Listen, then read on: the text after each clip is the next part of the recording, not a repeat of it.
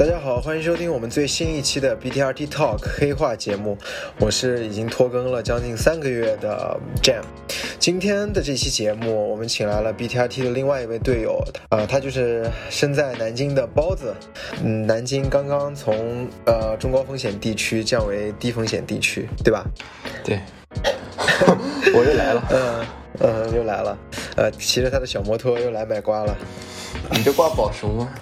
我这瓜不熟，我能卖给你吗？呃，今天想跟包子一起来聊一聊发生在这个夏天的一些运动的事情，呃，比如说运动会，比如说夏训，比如说发生在我们身上的这些故事。呃，那先跟我们说一说，这个夏天就是训练生活到底是一个怎么样的状态？夏天。其实我们今天录的比较晚了，奥运会都过去二十天了，对吧？闭幕二十天，夏天我觉得今年就看一看奥运会，然后我也差不多最近一两周吧，一两周两可能两周，刚开始慢慢的在再去训练，因为之前的伤，就五月大差不多五月底吧，就是一直挺长时间，两个多月，两个半月的时间才恢复过来。然后现在慢慢开始恢复训练，这样。你可以跟大家说一说你到底受了什么伤吗？我只是这个伤困扰了你这么久。我其实我这个是个老伤，就是左腿、小腿，其实跟马老师去年那个跑那个叫啥那个上马之前的伤很像。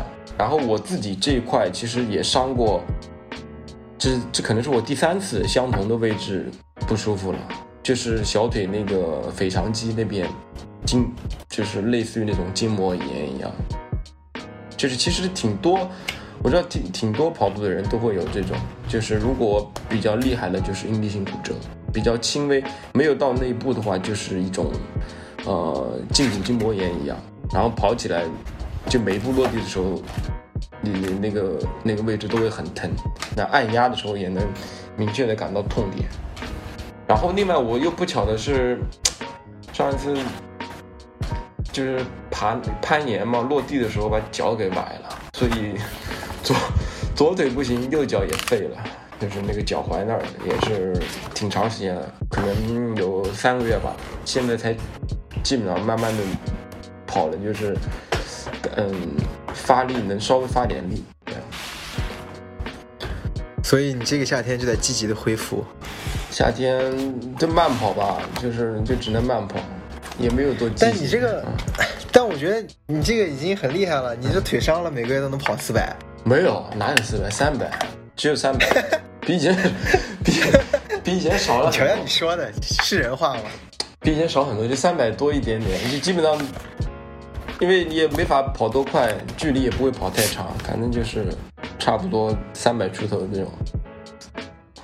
挺痛苦的，挺痛苦的，挺痛苦的。现在好了是吗？呃，准备开始 new journey 了 啊！准备在我三十岁生日这天上马，啊，第二零二二二二零二二零二一年上海马拉松这天 show something to us，对吧？跑一跑啊！我觉得，我想就是不管怎么样跑一个全马吧，因为我觉得。去年下半年，我觉得是当时我想着我我跑先跑一个半马，然后跑全马，结果全马前两周伤了就没跑成。然后今年上半年，我觉得我自己没准备好，所以也只敢跑半马。但是其实跑完青岛，我觉得其实是可以跑全马，就我自己感觉有点那种越不跑就越害怕去嗯这种，然后到今年。再不跑就真的超过两年没跑过全马了，所以还是不管怎么样尝试一下吧，尝试一下。嗯，你两年没没没没比赛了，将近一九年上马之后就没有跑过一场全马。对，一九年上马之后到现在只跑过两场半马的比赛，加上青岛的三场，青岛就跑了一个半马就就下来了那种。嗯，可以，那我们期待一下包子今年。上马给我们带来怎么样的表演？穿着他最最最闪耀人群之中最闪耀的战袍，今年看，呃，三个月之后，刚好整整三个月，对对，三个月之后，嗯，包子在上马上海马拉松赛道上交出一个怎么样的答卷？如果大家如果大家想拍包子的，就就抓紧要要努力练习哦，你才能在上马的赛道上把掰子跑把把包子拍掉，掰包掉。觉得希望我能我能站到起跑线吧。我觉得如果问题不大，问题不大，站上去，我觉得问题不大就能能去跑了，我觉得对于我来说就很满足了。问题不大。你你你就算站不到，你我觉得你肯定的，你就算不跑，你也可以站在起跑线上看着我跑 那我干啥，对吧？呢？图啥呢？嗯，那你刚才也说了，你今今年夏天在看奥运会，对吧嗯？对的确，今年奥运会还是挺特殊的。是，呃，打破了因为疫情的关系，呃，打破了这个四年一个周期的这个计划，就很多运动员，包括在呃备赛上或者准备比赛的这个事情上，就花花费了很多额外的努力。因，为疫情嘛，各种选拔赛的机制也在变化，然后就很多充满了很多不确定性嘛。是，但今年日本日本还是挺刚的，就是能够把这个奥运会给举办，我觉得是一个非常有意义的事情吧。你真的是硬办吧，硬硬硬着来，我觉得是。硬着来，对，因为我甚至一直当时都觉得说，以日本人这种坚韧或者坚守，就一定是就算不能办，他们也会在。就是那个开幕式前一天，然后鞠鞠躬跟大家说道歉，说我们不能。我我自己当时这样猜的，哦但没想到真的办了。对，办了还是挺激动的。其实是的你看了这么多顶尖的是是奥运选手，你你来到东京，然后呃入场，然后参加这个这这四四年一度，今年这这次变成五年一度的这个全球的这个运动的这个最顶尖的盛事，还是挺激动的。是的其实，真的还是奥运会这种赛事，还是真的是就别的很难去比的，嗯真的不一样那种。那今年比赛你看的多吗？我看的有很多断断续续的时候，就是因为我最近在家办公嘛，然后有的时候嗯如果有有空闲或者会议之间中间有，我可能会稍微去瞄个几眼这种。哦嗯看的还可以吧，周末比赛基本上大部分都看了，这样。嗯，嗯那你有有感觉，就是这次奥运会跟以往的奥运会比最大的不同是什么？你觉得？我觉得没有观众吧，我觉得没有观众是一个很影响就是运动员的那种啊、情绪状态状态的一个东西，就是你会觉得一个空场比赛，你可能知道全世界很多人都在看这个，但是你在现场的那种感觉。就是很空荡的，对吧？没有人，然后 就是真的很很影响。就你看，不管是田径啊，或者说乒乓球、羽毛球那种，你每赢一个球，如果有观众给你呐喊，你自己加上自己那种，就能把状态给带上来。然后田径也是，嗯就是你看着很多时候他们，呃，这个呃田赛他们去呃这个跳高或者什么的，你看他去打、打拍子，然后如果圈到很多观众，然后帮一起帮你打拍的那种感觉是不一样的。现在看起来就是拍的就很很少的记轴什么的帮你拍一下那种对。我觉得差差别还是很大的，就对于运动员的状态来说。但是我相信那些最顶尖的人，他们也能够去自己来调动自己，就是让自己嗯在呃这样的情况下，还是能去发挥一个比较高的水平。但是我觉得多少是有会有一点点的影响，或者说我觉得嗯如果有观众，可能他们更能超水平去发挥一些，可能有些人啊。嗯，你觉得观众是一个跟就今年奥运会最大的跟往年不同的一个地方，对吧？对，你觉得呢？你觉得有什么我印象深刻的不一样，或者说特别那其实我今年嗯、就看奥运的呃看奥运会比赛的次数就不如明显不如往年，因为我我今今今年夏天比较忙，嗯所以就没有很多时间来看比赛，嗯然后不像以前，以前的话有电视。嗯，就是在家里面会看一看，对现在都是网络了嘛。对对对那我大家，我平时也不会主动去，在奥运会举办的时候，我也不会主动去看直播，就看一些集锦。啊就看一些集锦。我自己最大的感受就是，这次的这个奥运会，就感觉又好像是回到了体育，就只有体育，就是感觉是以往年奥运会就是嗯有很多很多的很多很多别的一些元素，嗯但今年感觉就是。因为没有人，嗯就像你说的，没有观众，嗯然后什么都没有，就是感觉是非常极就极简的一场奥运会。嗯就只有运动本身，然后会，我看的几场就是比较我感兴趣的比赛，嗯都是那种，就是一上来就跑，跑完了就就就没了，就特别冷静，啊，特别冷静，，对，就是多少多多少少有一点，有点怎么说，有点平淡吧。除除了看那些观众，就是多多少少，呃，除除了看那些结果和成绩，就其他的反而比赛过程，我就觉得好像少了点什么，就特别简单。我觉得是是会这样，所以。嗯而且其实我其实集锦看的不太多，就是因为奥运会有很多比赛，就是如果它不是奥运会，我可能不不太会看的，就有些项目啊，我觉得是，就是说，或者说像乒乓球，我可能不太会就就平时平时去看个什么比赛或者啥的，但是因为它是奥运会，我可能会去看一下，所以尤其是有些东西我可能知道结果或者怎样，我就不太会说去看集锦，除非有些我比较喜欢的项目了，比较喜欢的还是可能会，如果当时没看过的，反过来再去看一下那个录像或什么的。那有些项目的集锦我就可能不是 不是那么感兴趣，但如果它是直播，你会对那种结果会有一个很强的好奇心，或者说你会如果尤其是你有倾向性的时候，你会希望谁赢或者什么，你会哎一直坐在那看看那个直播这样。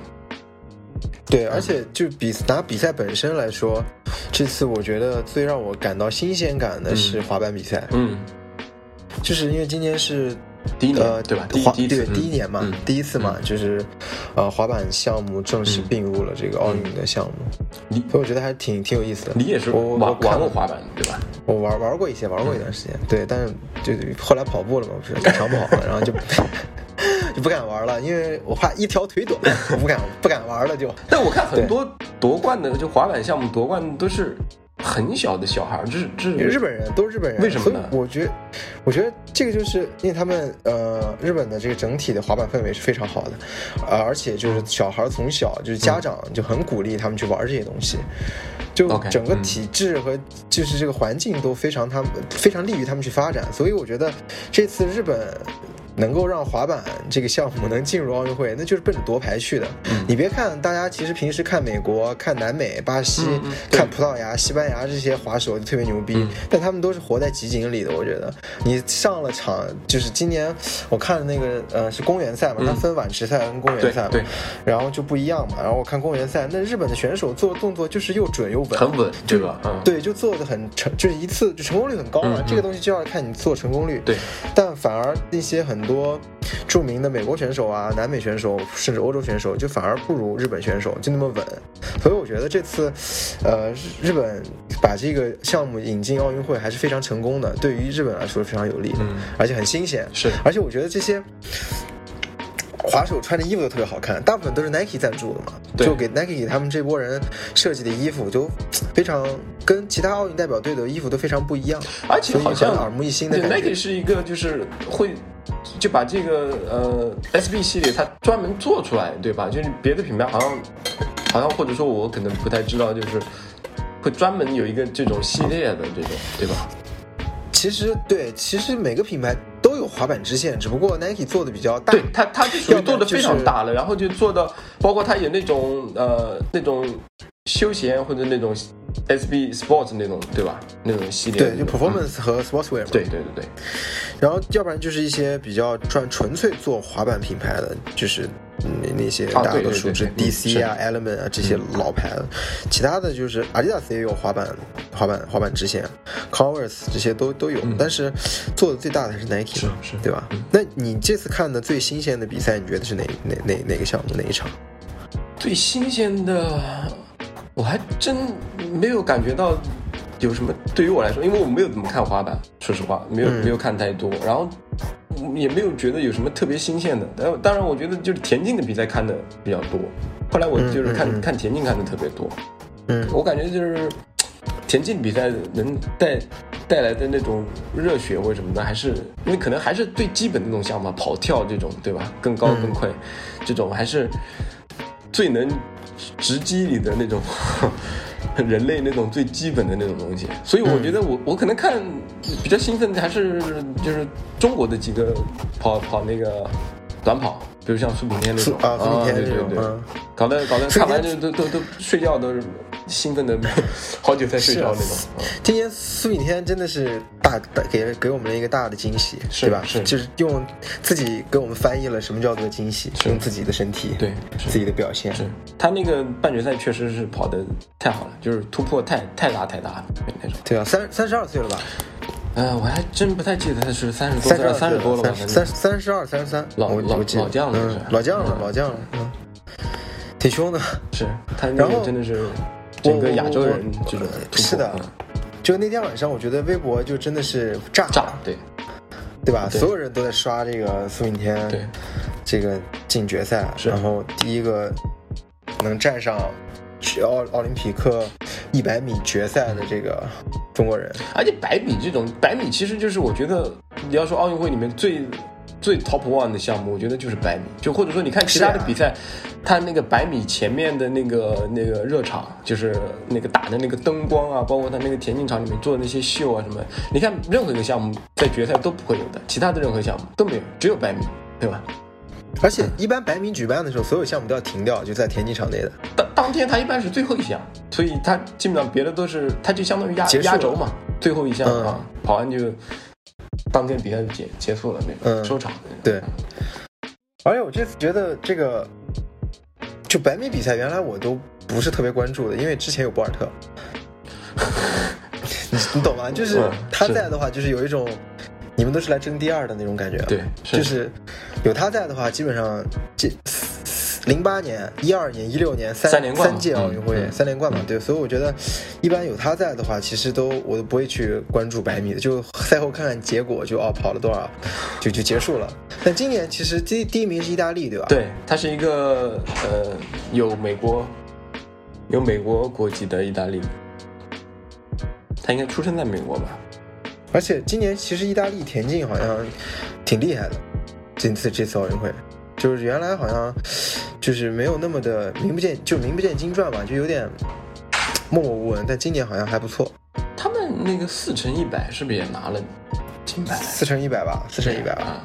嗯，啊，当天连着就是那个一男子一百，还有那个跳高，他们不是那个嗯跟卡塔尔人分享了对一块金牌吗？对，谢尔那个金牌，那故事也挺好的，其实很有意思。嗯，而且就是我觉得，就说通过这个故事跳高分享金牌这个故事，我就感觉这次奥运会其实对于很多人意义来说是非常重大的。是，所以对吧能办就是办下来，还是就对运动员为什么很多还是很难的一些疫情这个问题。对对吧，那这短距离是呃一百米，长距离呢？中长距离呢？中长距离五千，男子、女子五千、一万，呃，我基本都看了。1500啊，对，一千五，一千五对对对，嗯包括女子那个王春雨跑八百嘛，八百我也看了。对啊，嗯，中长距离基本上就是反正有空的我都都都看了。因为男子万米是第一场嘛，他是第一天的晚上，就第一块那个田径的金牌吧，应该是好像是。对对对。而且我觉得你刚才说到王春雨这个，不知不觉就男子有苏炳添，女子有王春雨，就感觉越有两个中国人能够都跑进决赛了，对吧？王春雨也进决赛了，对啊，八百米，对，所以我觉得还挺挺厉害的。王这条振王振宇是挺突破了嘛，就是八百米，嗯对是的 PB 了吧对对 PB 了，然后他跑，他决赛跑第五吧，可能。其实还是、嗯。还是有有有些机会的，就是他那个最后就是他的加速啊什么，你明显能感觉到他这个还是还是有机会。嗯，不过王振宇好就像他是，其实他成名很早了，我记得那个很早的时候他就他是 Nike 赞助的嘛，他那个时候不就到那个呃美国。美国，然后去那个俄勒冈训练，嗯。然后我记得很早以前有一张海报是 Nike 出的那个 Pegasus 系列，就是拉了一堆人在那个海报里面，就是里面有莫法拉，然后好像有一个中国人，那就是王春雨。哦，应该是他们的运动员家族，然后对。一起拍了点东西吧，应该是，嗯。而且说到这个八百米、一千五、五千、一万这种中长这种长距离了，已已经算是。而且我觉得今年的一千五、一千五百米的男子、女子决赛，我觉得特别特别好看，对，一千五这种项目女子是好看的，对吧？女子是哈桑，男子是那个 Jacob，对。呃 Ingebrigtsen，对，就是可以明显的感觉到年轻人已经慢慢接上来了。是的，是的，哈桑那个后程冲刺实在是太恐怖了，这就是 Oregon Project 的遗风吧。他整个今年的表现都很强，就是嗯，对吧？两块金牌，金牌两块金牌，两块金牌一块金牌铜牌嘛，应该是。嗯，是的。然后我其实觉得像 Inger Inger b r i t o n 这种选手，就是缺一块奥运金牌。他在欧洲大赛里面就拿了很多冠军，但就是说到底，你要不然是世界纪录，要不然就是奥运冠军。就是我觉得这两个是硬硬，就是这种最顶尖的硬性荣誉。你如果想变成这个 top 级别的，对一定要有，对，是的，对吧是的，一定要有。就是要不然就你有一个记录在手里，要不然就有一个奥运冠军。因为你光就说跑钻石联赛或者什么东西的，如果你没有说跑出特别好的成绩，然后只拿一些名次，然后大赛也没有世锦赛、奥运会没有什么特别的说拿拿冠军或什么的，别人也不太会，或者时间长了不太会能是啊怎么样？是他，我 Inge b r i t o n 是不是还跑了五千？没跑五千，没有他就是练中距离。没，他是放弃了，他是放弃了哦他放弃了，他所以他就说只搏一千五这一项这样。嗯嗯，五千的冠军是谁啊？五千是切普特盖嘛？哦，切普特盖哦，脑子不太好，sorry，这段我掐掉，这段我掐掉。脑 切普特盖是一个谜一样的选手，乌干达的希望。嗯、但今年他拿两块牌吧，一个是金牌，一个是铜还是银？一万万米不是他，我记得是不是？万米是巴黎加嘛，就是那个埃塞俄比亚万米是巴黎加对对对。因为第一天跑万米就感觉切普特盖就很很迷嘛，就是也不加速，然后就窝在那儿，然后到最后加速很加速时间很晚，然后他他的那种就真正拼那种绝对速度，最后的那个他也不是那种特别强的嗯，选手，所以他最后也没拼过别人。他一万是铜牌还是银牌，我记不太清了。铜吧，我记得是第三。记不太清了，反正五千他是金牌嘛，五千就明显感觉他那个战术什么东西的，就是 执行到位了呀，就是赶紧主动出击了，就不能再不能再苟了，你再苟也没机会了。对，你的后程加速你又练不到像莫法拉那种是。那种级别，这个就是没办法的事情。是是是，嗯，而且说回刚才那个一一一万，不是呃说回那个一千五百米，我这两天在疯狂的迷恋那个奎洛伊，嗯，摩洛哥的传奇。对他现现在一千五百米的世界纪录还是他的嘛，对嗯，然后我看他的一些比赛集锦，有一天晚上就大前天晚上我有点失眠，然后我睡不着，我就看博尔特跟奎洛伊的集锦，嗯基本上把他们的大赛都看了一遍。那个其实我记得是在不，我记得不太清楚了，是零四年还是零零，应该是零四年悉尼奥运会的时候，呃奎洛伊。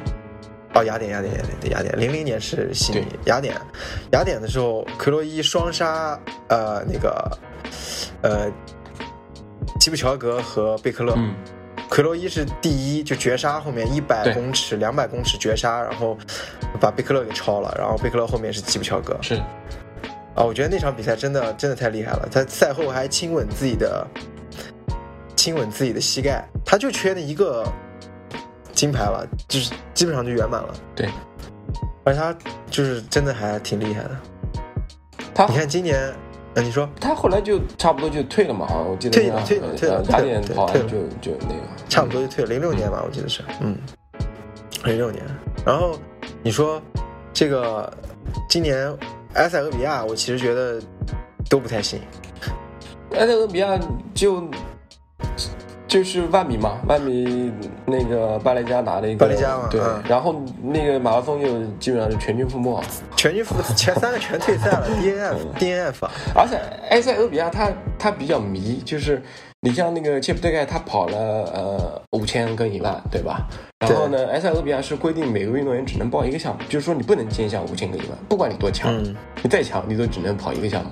所以像那个以前那个 OP 的那个呃尤米夫，他就只跑了一、一项，他应该是一万，他跑了他选了一万，他只跑了一万，嗯然后他就不能跑五千，然后包括一千五他也跑不了。其实他那个之前不是还跑了室内一英里的那个世界纪录嘛，所以他但是他一千五他也跑不了，他就他只能跑一项。然后整个欧赛埃赛都是这样，就所有人就是你只能跑一项。但我觉得这个也是能显示出埃塞体田协的自信吧，就是我们人才储备多，我们为了能够确保更多的人能参加奥运会，那我们就不让他们兼项。你要能只跑一个项目，你就专攻一个项目，然后把这个其他的名额让出来。但今年也不行啊，我自己是这样觉得。对，今年是拉胯，今年挺拉，埃塞俄比亚今年挺拉胯的。对，包括那个女子女子的那个呃世界纪录那个呃万米世界纪录跟五千的那个吉迪嘛，吉迪他也是只跑了一下，虽然最后也是跑了万米嘛，最后输给哈桑嘛，但他也不能兼项五千，就他只能跑一下，就算你有五千跟一万世界纪录，你也只能跑一下。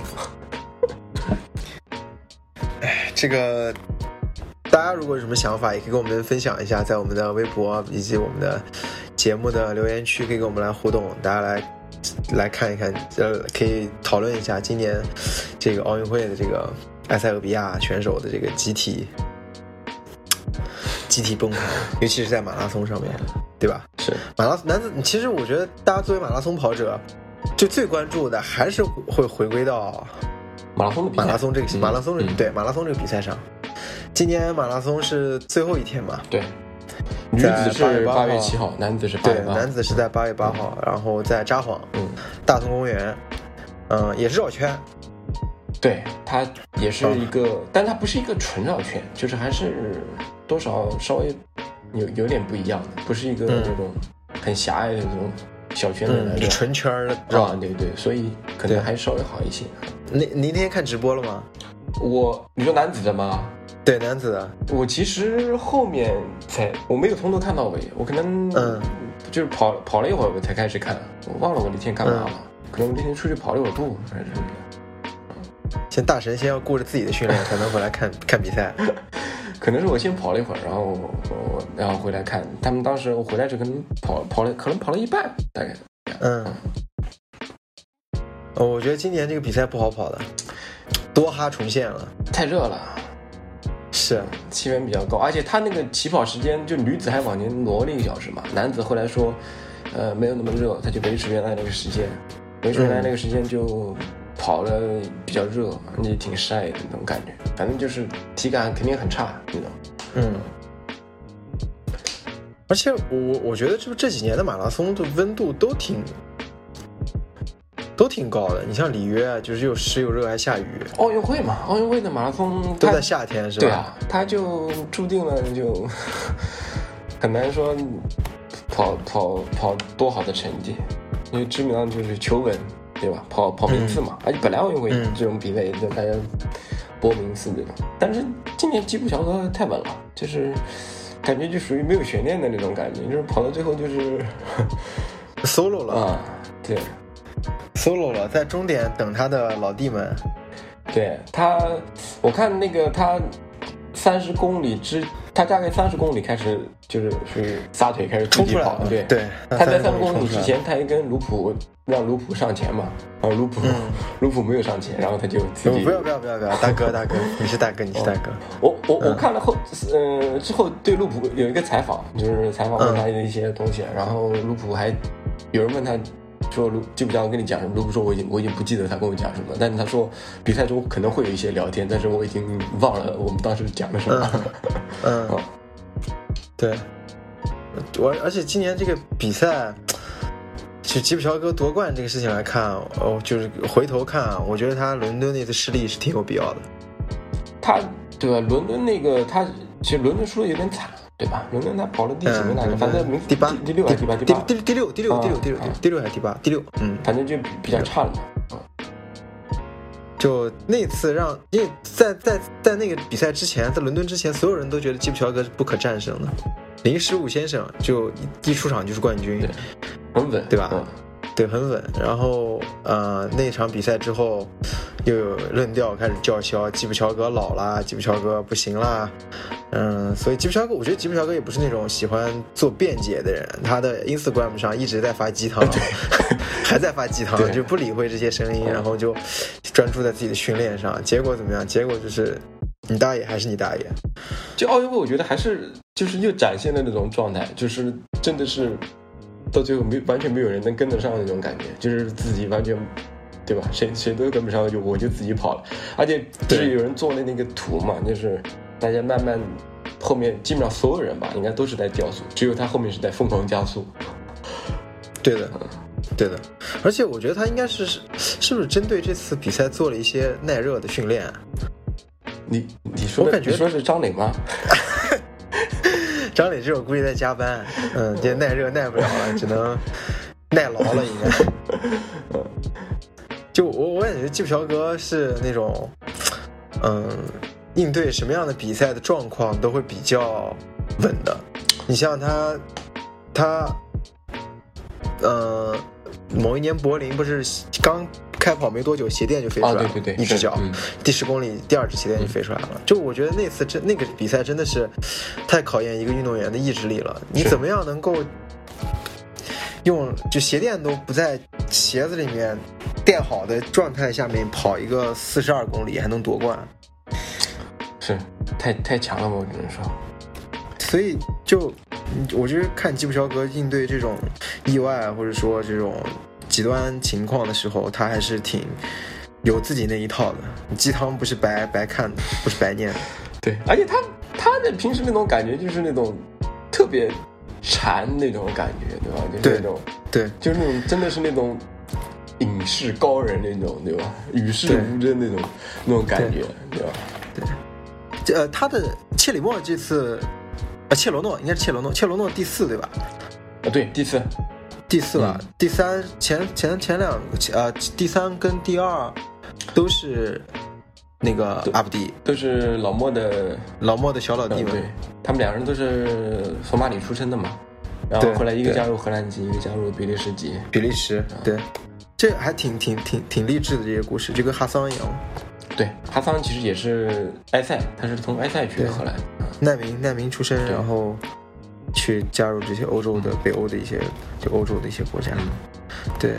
然后你反观这邻居，就刚才我们一直在说这个埃埃塞俄比亚这次不太行，派的三个高手都中途就退赛了，太热了，估计但是其实你看那个，嗯、德西萨他其实多哈他是世锦多哈世锦赛他第一嘛，多哈也很热啊，也很湿热啊，对对对这个还是挺那个的，不知道他是什么状况，就是说什么状态？对他后赛后赛后也没有是关于他的一些报道采访之类的。我反正好像是没有看到关于埃塞那几个人的、的说法，就是嗯什么、什么原因或者发生了。是的，是的，是的。然后就是大家备受关注的邻国选手，大破节我们的日本了。嗯，日本这次除了大破节以外，还有服部勇马跟呃中村将，中村将武。嗯，除了大破节，那俩哥们儿好像都不是很好吧？跑崩了，跑的成绩都不是很好。他们嗯，那个福布勇马是就好像中暑也比较厉害嘛，嗯而且他们据说他们都都有伤，就是哦，OK。但他们好像之后 MGC 之后就没有跑过一场全马、啊，正式的全马比赛，对吧他们一直？在训练。啊，就是感觉在蓄力一样。不过中村将武是有伤嘛，他是说他是一直有伤，然后嗯，基本上就没跑过比赛。福布勇马还是跑了一些半马的比赛，哦，OK。所以这个日本的选手反而就只有大破节吧，就是备受中国跑者欢迎的这个长跑偶像。对，因为这也是嗯。我们最后一场嘛。对，他在赛前发了一条影片，然后就宣布了今年东京奥运会马拉松比赛将是他职业生涯的最后一场比赛，这挺突然，所以他是挺突然的，挺突然的，就不按常理出牌，挺挺挺挺大破大破节式的一个宣言之类的，然后就就宣布了。其实很多跑跑者朋友们都挺挺惋惜的，就是不知道发生什么，突然就说宣布最后一场比赛了。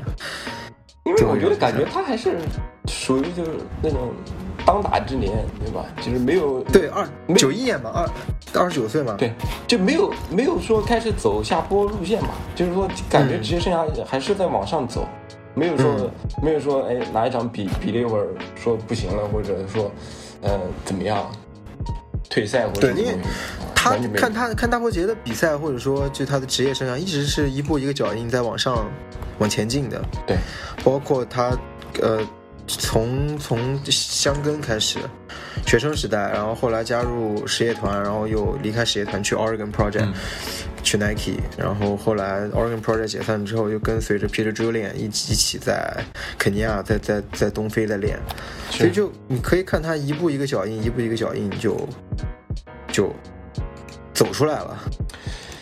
对，所以也也也是有点惋惜嘛，就是说他自己不是不是也说，就是有也透露过退役的原因，是因为就作为职业选手，常年在国外训练，就就是压力也大，然后也跟家人分开了。我觉得日本人这一点还是挺挺挺好的，非常顾家。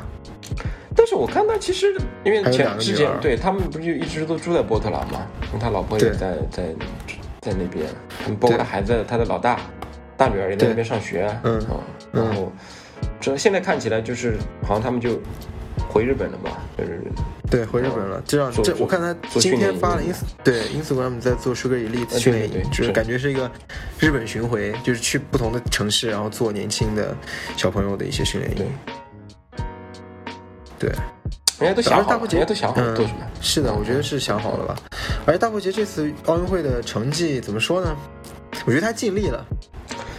就我觉得已经很强了，就基本上是发发啊，一个是尽力，再一个是水水平基本上也也发挥出来了，就在这种条件下，对吧？那他的最后比赛成绩跟那个 MGC 什么东西的也差不多，就是比较高分的。温的情况下，这种最后也也很拼嘛，跑的有点岔气？是的，呃，我其实回头看这个奥运会、奥运马拉松比赛，或者说某就是所有国家的这些选拔赛，就大部分嗯、都是用一场比赛来决定谁能够出出现。嗯，你比如说，就日本还稍微复杂一点了，就是弄了一个花样的机制，MGC 选拔了一次，然后到呃某一个截止日期前，然后如果你的成绩能够打破奥运会，就是打破日本纪录，日本纪录，你还能有机会，就一起组成团，然后来来来跑奥运。然后你像美国就亚特兰大，然后亚特兰大马拉松，然后当奥运选拔赛。欧洲，呃，每个国家都会有一些这样的。就就达标的比赛，对，就是我觉得马拉松比赛就是这样，就是你没有不确定的，一场比赛里面，呃，很多不确定的因素，是你就是你，就是就像莫法拉说的，today，呃，today was not my day，是，或者就跑的拿冠军了，就是 today today is my day。就是有很多地方他们达标的人比较多的时候，其实就是要一场选拔赛去内嘛。但是有的国家他就达标的不是很多，那就是达标的来参加。那我们其实也是好几个人达标，然后我们是在徐州跑的那场选拔赛嘛。嗯比如说嗯那场比赛达标的人里面前三名嘛，如果有谁达标了，然后跑跑怎么样，就对在那因为我想讨论的是，嗯这派每个国家派出来的三个人是最强的吗？就是不是最强的？我想讨论的是这个，我觉得不一定。这个很难说啊，就是你怎么去，因为有有的你说像肯尼亚、埃塞这种，你很难说是不是最强的，对吧？或者说某个时间点是不是在最是不是最强的？包括像美国，或者说就达标人数比较多，包括你看日本，日本他那个女子那个松田瑞森，她是呃第四，相当于是候补，但是也有人很多人说她很强嘛，对不对？但是她就没法跑，就是有有可能有些比较强的，他的那个选拔赛没跑好，或者怎样，那他就就跑不了了。对，这就是我觉得是一个选拔赛的一个比赛的一个魅力所在吧。一场定胜负，就是你跑跑到了就是你，跑不到就不是你。对，但体育其实说实话就是这样，就是就是一个很残酷的东西。而且今年其实，在东京东京奥运会，嗯、大家都期待的是贝克勒大战吉普乔格，他没有参加选拔，大家都他没有参加选拔赛。大家都大家都在期待着这个世界纪录保持者和，呃，差两秒世界纪录的这个贝克勒和吉普乔格来一场世纪对决，就在奥运会的舞台上，能就是含金量最高的比赛上，然后来一场对决，但结果贝克勒割了，他就没有没有没跑选拔嘛，就对对。但好像奥运会赛后没几天，贝克勒就宣布了，呃，感觉要来一个六大满贯 tour 巡回，又跑柏林，他又去纽约，对，先是说他跑柏林，对吧？后来没过几天说他他也接着跑完柏林还要跑纽约，这中间很近啊，一个多月吧，一个来月，一个月多一点，九月是的。十一月啊，而且柏林跟纽约是完全不同的不同的比赛赛风格，是的，是的，是。是的。然后他的小老弟，呃，壮壮，呃，那个莱格西也会去纽约。不就是埃塞的你们？都对埃塞的我，他的就去东京去年东京呃马拉松的冠军对，然后准也准备去跑纽约。其实我觉得今年这个比赛六大的比赛的密集程度其实也挺好的，就就都在下半年嘛，堆到一起对了，就保证嗯你每隔每嗯就是每隔几天甚至几周你就有一场比赛可以看。堆到一起，这样其实就是呃选手会分散一点，因为如果上半年有，下半年有，就很多人他可以。就像比如说，如果伦敦在上半年，柏林在下半年，嗯如果没有奥运会的话，吉普乔格就可以跑伦敦加柏林，对吧？现在就相当于伦敦、柏林，就是整个六个全部堆在下半年，那就对，就是就堆一起了。那基本上大部分人就，我相信大部分就那种顶尖的也就跑一场，但贝克勒他非要跑两场，对吧？我我我我我大胆预测一下，虽然我预测都是挺神棍的，没有依据，大家就听一听就好了。我觉得他可能会跑一场放一场，要不然就是，呃，我猜原因是因为可能有出场费吧。嗯、但是他的经纪人说现在出场费少了很多，不多他也不是为了钱，对吧？啊、那不可，我觉得这个就说不通啊！你这个，对的，你你他在那个去年柏林、前年柏林之前，就基本上都是 DNF，要不然就 DNS，、就没有跑出过一场像样的比赛。但结果在柏林抽了所有人的嘴巴子对。。而且他在柏林，他也是那种，就是到三十多公里，就突然你就觉得，哎，他好像不行了，但是对他突然就又行了，就顶下来了啊，就就是不知道不，反正很很难猜测他他怎么样。但是我觉得可能很多人说，如果他是一个健康的，就是没有什么伤病的影响的话，他还是嗯是有实力的。嗯所以我我我我是觉得他柏林可能会冲一冲吧，然后我柏林我觉得他纽约可能会退赛。好，我们来看一看，到时候今年的柏林跟纽约，贝克勒将以怎么样的结局收场？然后加上 他因为基普乔格跑了东京奥运会，好像基普乔格下半年应该不会再跑比赛，所以我觉得我不知道还能不能再看到他们两个人有有对决，因为他们嗯是的贝克勒也不小了，对吧？不知道明年二零二二还会不会跑比赛这样。但接下来的巴黎奥运会，被吉普乔格不是又又宣布要去跑了吗？我觉得这个就太可怕了，真的。因为他就隔了三年，对吧？就是看起来没有那么遥远嗯，是的，但他到时候已经要四四十岁了。对，是。如果他还是能把那些年轻人按在地上摩擦，我觉得就真的是太强了，就历史第一马拉松跑者，宇宙第一马拉我觉得他已经是了，已经是第一了。我觉得已经不需要已经是了，不需要再再不需要再证明了。啊，他已经相当于蝉联就是卫冕冠军嘛，就连着两届嘛，嗯，对，里约加东京，对，所以看看吧，看看三年之后，我我还是挺期待他能够，就他就算在巴黎他没有拿牌，或者说没有呃取得好的名次，我觉得他出场的意义也要就是比比他拿牌，如果他能拿牌当然最好了，但是就算没有拿牌，我觉得也挺站站到起跑线他就成功了，是的是的，就跟你一样嘛，站到起跑线，今年冬天站到起跑线就是成功嘛，是是，嗯嗯。然后今年奥运会来再来聊聊中国选手啊，中国选手其实今年还是不错的，杨少辉的这个对吧，还是创造了历史的名次是的，是的，成绩，嗯。杨，我觉得我发现了，杨朝辉好像挺耐热的，感觉下来。多哈就是对吧多哈他跑了二幺五，那也是特他唯一。他是完赛的中国选手，唯一完赛的中国选手吧？多哈，我记得是吗？多哈多哈多布杰好像退了，对吧？对，然后除了他。跟多布杰还有谁去了？我印象不深我也。不知道，反反正他那个多哈的成绩还是挺厉害的，二幺五那么热。对，真的，就是真的挺不容易。而且今年那个东京，他一开始其实也掉下去了嘛，后来他相当于属于又跑是上来，转回来了。对，又跑上来了啊，这个还是挺难的。他刚开始比赛一出发还领跑嘛，因为前前面速度不快嘛，就是大家就、就跑嘛。对。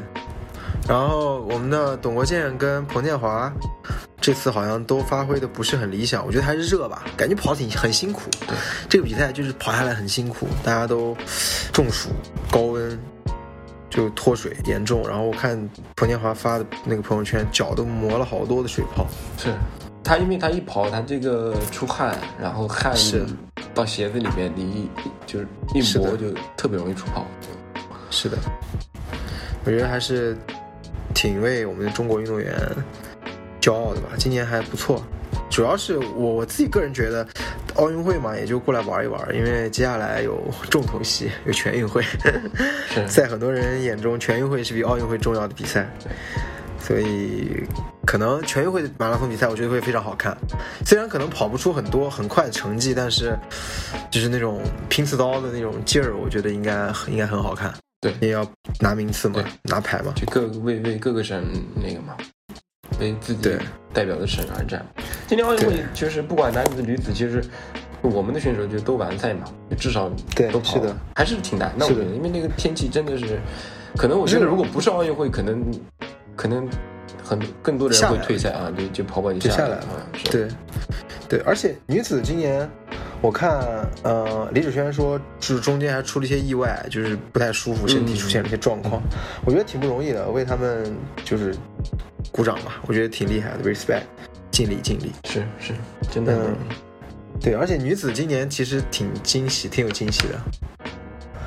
最大的就是第，我是我们第三名嘛，来自美国的选手 Molly Seidel。哦，Molly 对，，Molly 去年在亚特兰大奥运会上，然后就跑了他的第一场全马，然后拿了一跑就拿了他的呃奥运奥运会的资格是喜资格，对。然后今年第二场，然后就没想到就拿了铜牌。他跑了一个伦敦，中间他跑了一个伦敦。哦，对，是嗯 PB 了，嗯对，第二第三场，第三场，对对对对对，伦敦还 PB 了，还挺厉害的。是他，我觉得他是那种更像是接近于我们这些大众选手的一个人。如果你有看他 Instagram 或者说看他 YouTube 的频道，你就会发现他挺好玩的，小姑，娘爱喝啤酒。他，嗯，他经常喝喝喝酒喝喝酒，对，对，他挺有意思。就是啊今天不是我呃，有点像，有点感觉像那种呃，就是那种普通的跑者，就不像那种很职业的那种东非的的或者美国的有些。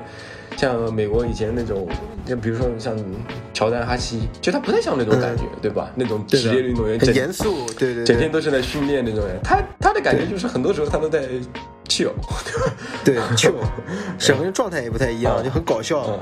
他今天，我今天不是还发了一个截图到群里面嘛，啊对就是他在来那个，他从呃美国去飞往东京的飞机上，然后碰到一个人，然后知道他是呃跑马马拉松的之后，教他怎么跑马拉松，然后给他看 Strava，对，教他做事，你在教我做事，给他看 Strava，然后结果看的就是他自己的 Strava。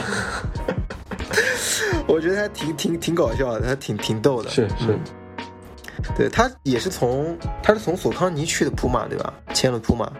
对，他是今年吧，应该是今年还是去年？啊，今年换了刚换了赞赞助商，对是的，他那个跑完东京奥运会之后的，就是那个刚赛后，他不是把那个彪马的鞋还挂在脖子上吗？对对对，是的，我我觉得今年就是这种，呃，运动会也给一些这样的品牌一些露脸的机会嘛。虽然耐克还是大哥，但是我们可以看到一些相对小众的品牌，比如说 Puma 呀，比如说 On 啊，嗯就是这些品牌露出还是挺有意思的。他们对啊因为呃 USATF 是 Nike 赞助的嘛，所以对他他穿的服装，但是他鞋最后还是穿自己品牌的鞋嘛，对吧？嗯嗯，就跟中国选手一样嘛。呃，大部分都是特步，李子轩是斯凯奇，但是进了国家队之后穿的还是耐克。对啊，他们穿耐克的鞋嘛，但是 Molly 嗯他没有穿耐克的鞋嘛，他就是还是穿的自己。自己的自己熟悉的鞋啊吧？对对对对是的。你试过那个鞋吗？就是彪马的那我个我我我我没没有普马的鞋，我没试过。我我我自己觉得，碳板鞋穿的我脚有点麻。是会有一点，因为我觉得有的有的碳板它调教比较硬，然后就是就就你剁你也麻那种感觉。对，就 而且可能现在真的所有家都在出碳板。嗯，我我我我就觉得我还是想，就比赛的时候再穿吧，就保持一些新鲜感。张磊的这个骚话吧，就比赛的时候再穿碳板，会让你的脚一上去哇好弹，大神嘛，然后对，现在就比较只穿一些普通的鞋会会好一些，穿一些朴素的鞋。嗯，去穿一些朴素的鞋。那你接下来什么计划？就是经过了这个漫长的等夏天，马上要秋天了，你准备什么计划？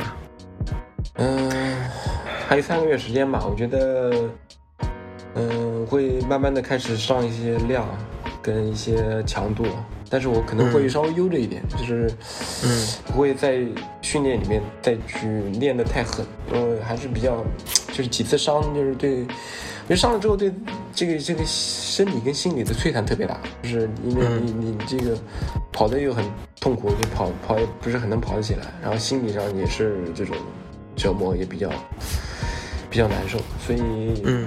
还是会稍微悠着一点，但是量跟强度还是得稍微上来一点，就慢慢慢慢来吧。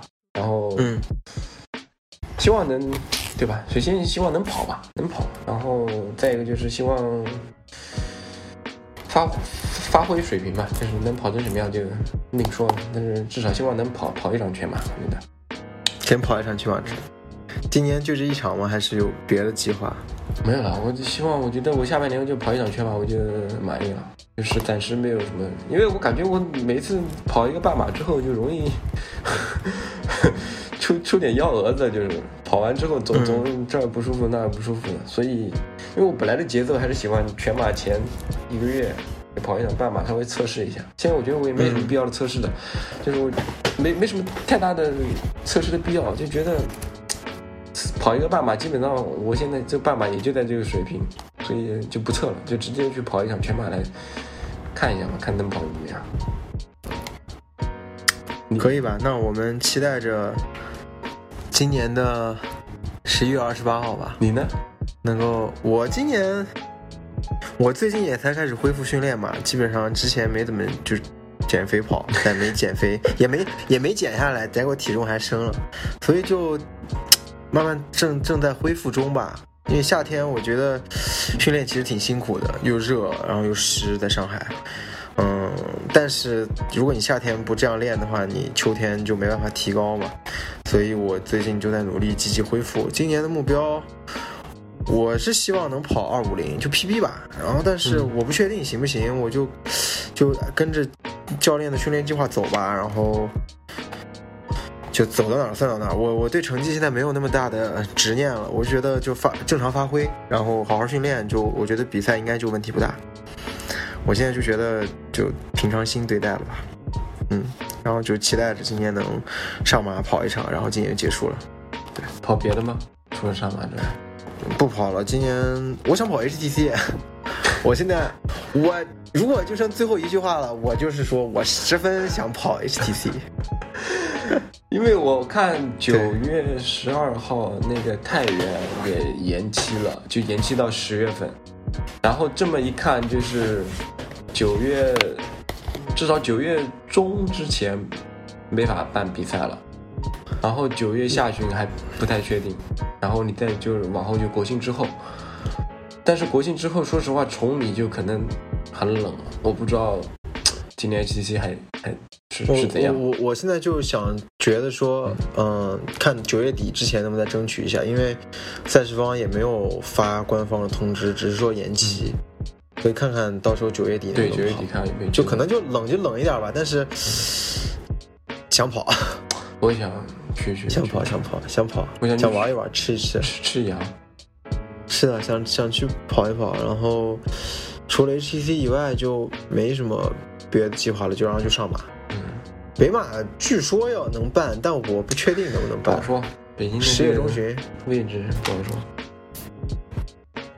现在啥都说不准吧？我觉得现在是的，都都不好说，都不好说。就今年这个情况就非常的不确定嘛，是的，因为生活当中总会遇到一些无常的变化，就像奥运会一样，这个选手没办法，那就只能等，等了之后也不知道未来会怎么样。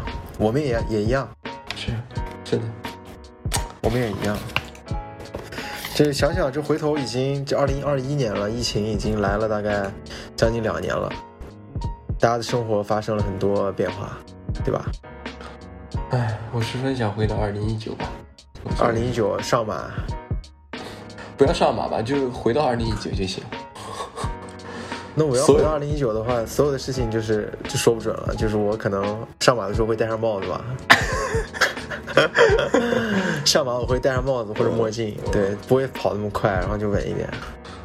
一切就不一样了。是的，一切都不一样。那行，我们今天节目的时间也就差不多了，刚好能够陪伴大家跑过一个将近一个小时的有氧。我们今天跟包子一起聊了一下奥运会，聊了一下我们今接下来今年的一些目标和计划。嗯，然后我争取能够在接下来的日子里不不拖不拖更这么长时间吧，不能说不拖更，不能把自己的路给堵死，就 是就是不拖更这么长时间吧。希望大家给我们一些耐心。我所有的耐心都给你了吧？对你把你给女儿的耐心都给了弟弟。嗯，那好，我们今天的节目就到这里，我们下期再见，谢谢大家的收听，拜我是拜 Jam，嗯，拜拜。